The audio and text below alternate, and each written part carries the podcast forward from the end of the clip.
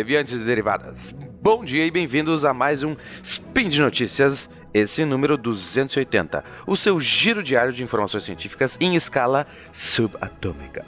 Meu nome é Bruno Galas e hoje, dia 5 Irisian, no calendário Decatrian, ou 18 de agosto, no calendário bagunçado, falaremos sobre o telescópio espacial Kepler ainda não morreu mais um meteoro na Rússia e a física mudando a sua mente. Speed Notícias.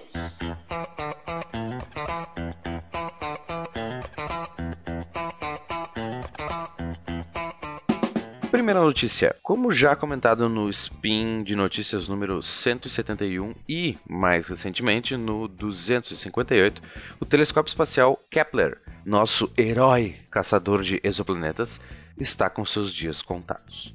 Já era sabido que o combustível terminaria em algum momento, só ainda não sabemos quando exatamente. Esse fato iminente está tão próximo que o time de pesquisadores da missão decidiu colocar o telescópio em hibernação e concentrar todas suas energias no envio de dados para a Terra porque o tal combustível serve exatamente para isso e somente isso mirar a antena do telescópio para a Terra e assim enviar dados, muitos dados.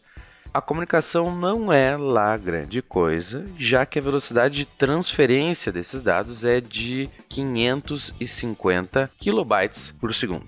Isso dá mais ou menos a mesma coisa do que a velocidade de uma internet móvel 3G mas em vez de GIF de bom dia no grupo da família, são arquivos gigantescos, super detalhados, que precisam ser analisados por supercomputadores. Então, Kepler ainda não se rendeu. Por favor, editor, bota Who wants to live forever?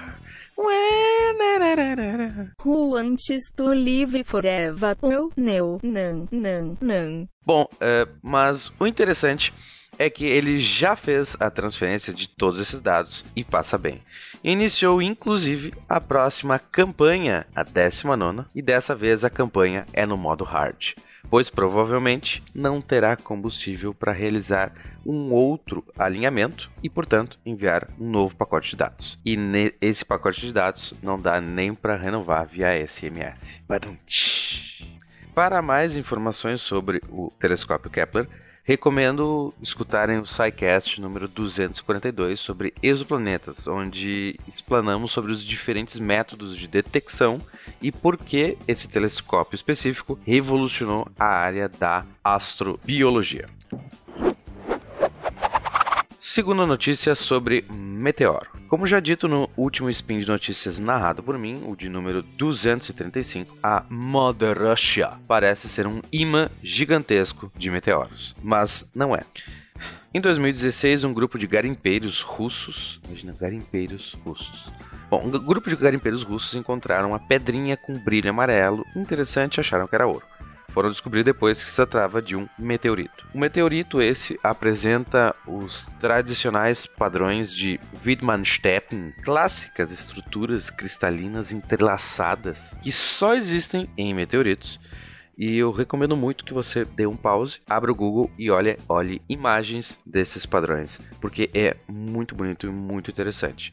Só difícil é escrever Widmanstetten, sorte. Bom, mas nesse meteorito, um pedaço de um pedaço de um pedacinho de um pedaço dessa rocha é formada por um mineral nunca antes visto por nós. Em referência à região Wakit, onde ele foi encontrado, esse mineral foi batizado de Wakitite. Eu não sei como se fala isso corretamente em russo. Então, por favor, editor, coloque aí no Google Translator em russo para nós. O kit. Bueno, mas a amostra desse metal, que faz parte do meteorito inteiro, ela tem só 5 micrômetros, um pouco menor do que uma hemácia, um glóbulo vermelho, que tem em média 7 micrômetros. Ele é tão pequeno que nós não conseguimos nem mesmo definir a cor dele. Contudo, os estudos indicam que, devido à sua estrutura cristalina bem específica, esse mineral é quase tão duro quanto o diamante, ficando um pouquinho abaixo de 10 na escala Mohs de dureza. E isso significa nada e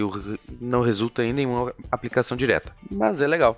E me faz lembrar de uma história de quando eu estava na universidade. Uh, teve um fazendeiro que foi lá na URGS uh, alegando ter visto um OVNI que, segundo ele, era um disco voador alienígena. E daí, tipo, portanto, por definição, já não é um OVNI, né? Um objeto voador não identificado, já que ele identificou sendo um disco voador alienígena.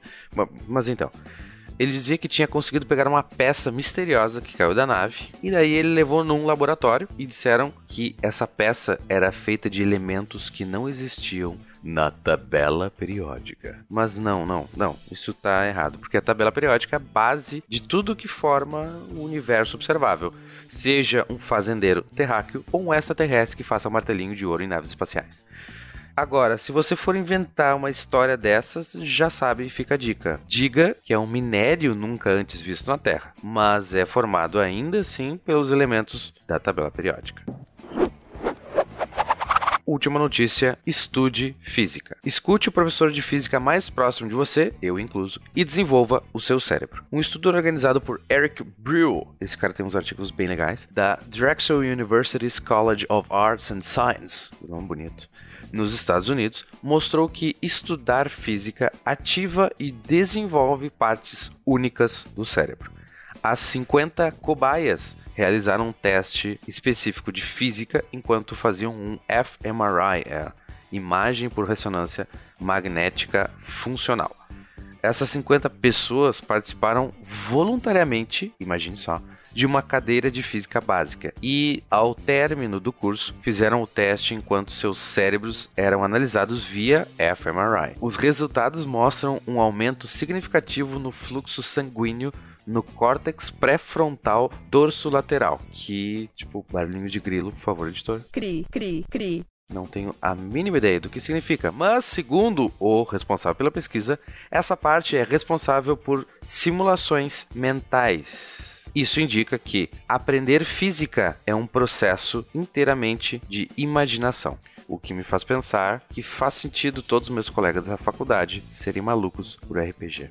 E por hoje é só. Lembro que todos os links comentados estão no post e deixe também no post seus comentários de elogios, críticas e declarações alfencas, porque quem nunca, né? Então, lembro que este podcast também é possível acontecer por conta do seu patronato do SciCast, tanto no Patreon como no Padrim. Um grande abraço e até o próximo Meteoro Russo da Paixão.